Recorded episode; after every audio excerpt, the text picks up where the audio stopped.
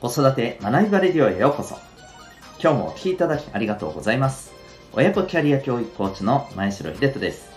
個性、コミュニケーション、主体的行動を引き出し、自分でできる人間力の磨き方を10代で身につける。そんな親子のサポートをしております。このチャンネルでは子育て奮闘中の皆さんに向けて子育て生活の日常から得られる学びを毎日お送りしております。今日はですね、第671回になりますね。はい。えー、攻略本は読むものではない。そんなテーマでお送りしていきたいと思います。また、この放送では、ママの笑顔が子供の笑顔につながる、小保ベビーシッター施設長の小保さんを応援しております。はい。えー、それではですね、今日は、えー、ちょっと自分自身の、えー、ものの整理整頓をしてて気づいたことをお話ししたいなと思います。えっと、私、整理整頓あまり得意ではないんですけど、えー、得意ではないからこそですね、えー、意図的にですね、えー、まあ、やるように あのしてはいます。つまり普段から、あの、ね、えー、普段のこの、なんて言いますか、日常のね、習慣のように物を片付けるっていうことがなかなかできないので、はい。えー、意図してですね、定期的にやるというふうにしてるんですけど、そんな中でですね、書籍をこう、漫画とかも含めてですね、もうこれは持っとくべきか手放すべきかっていうのもね、ちょっとやってて、でですね、なんか見つけたものがあって、何かというとですね、めちゃくちゃ昔ですよ、これ。あの、ファミコンの頃のですね、ファミコンですよ。ファミコンの頃の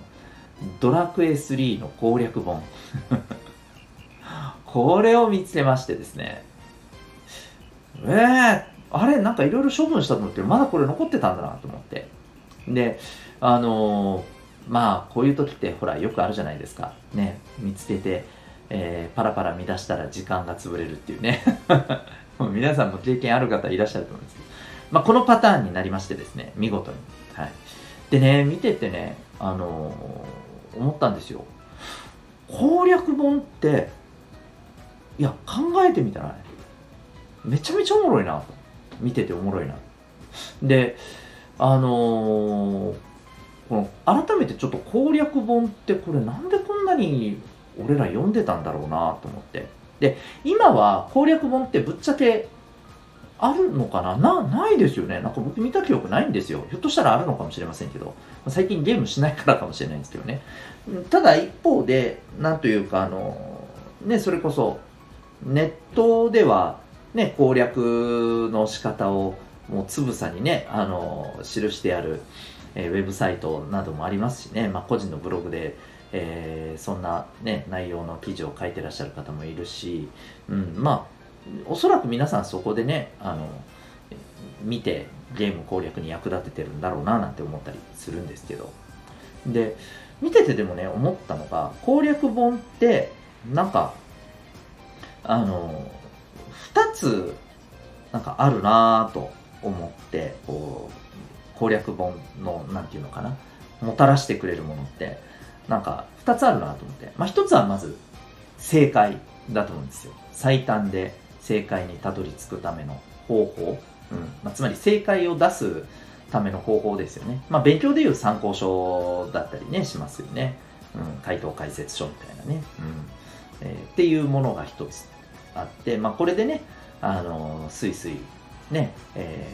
ー、思ったように進むから、まあ、楽しいっていうのがね、きっとあると思うんですよね。で、もう一つ、それでもね、なんか攻略本って、じゃあ一回クリアしたらもう、もう分かったからいらんわって手放すかっていうと、そうでもないですよね。繰り返しなんか読んだりすると思うんですよ。これ、ね、子供の頃ゲームされてて攻略本をね、あの、買ったりしてた方はご存知かもしれませんけど、うん、ね、何回も何回も読むじゃないですか。うん。これって、なんかやっぱり、あの、一つ一つのことを味わうゲームの要素ですよね。例えばこの僕が見つけてしまったドラクエ3の攻略本で言うならば、なんか敵の、あの、ね、えー、一つ一つのこう敵キャラクターの特徴とか、どんな呪文を使うのかとかね、体力どのぐらいあるのかとかですね。こんなのがあって、ああ、ね、このぐらいあるから、大体、ね、武器で5回ぐらいダメージ与えたら倒せるみたいななんか判断でであこんな風にあんな風にやってたなとかですね。なんか思い出したりするとすごく楽しいですよね。なんかそういう一つ一つの要素をね楽しむっていう意味でも攻略本ってやっぱりすごく優秀なコンテンツだったなって思うんですよね。うん。だから正解をこうね、えー、見つける方法を教えてくれるということとやっぱりこう一つ一つの要素を楽しむ。うん、これがなんかね攻略本がもたらしてくれたものだったんじゃないかなっていうふうにね思うんですよ。ででこれを見てねちょっと思ったんですね。うん。でなんかこれまではやっぱり攻略本をこう読む側だったけれども今はこうやって作る側がいるじゃないですかいわば攻略本的なものをねこれは、えー、さっき言ったようにウェブサイトだったりブログだったりあるいはね、動画でやってる方もいますよね、それこそ。あの自分が実際にプレイしながらのね、動画。まあ、楽しむためのね、あの、単に自分がやってるのを見せ、見て、今日、ね、あの、それをシェアして楽しむっていうものもあるけど、ちゃんとこの、攻略するためのね、あの、解説動画みたいな、あの、ものを上げてらっしゃる方もいらっしゃるわけじゃないですか。うん。なんかそういうものをこう、やっぱ自分たちで作っていってシェアしていってるっていう状態に今ありますよね、どっちかっていうとね。で、これを考えた時に、あ、これってなんかいろんなことに言えるなって思ったんですよね。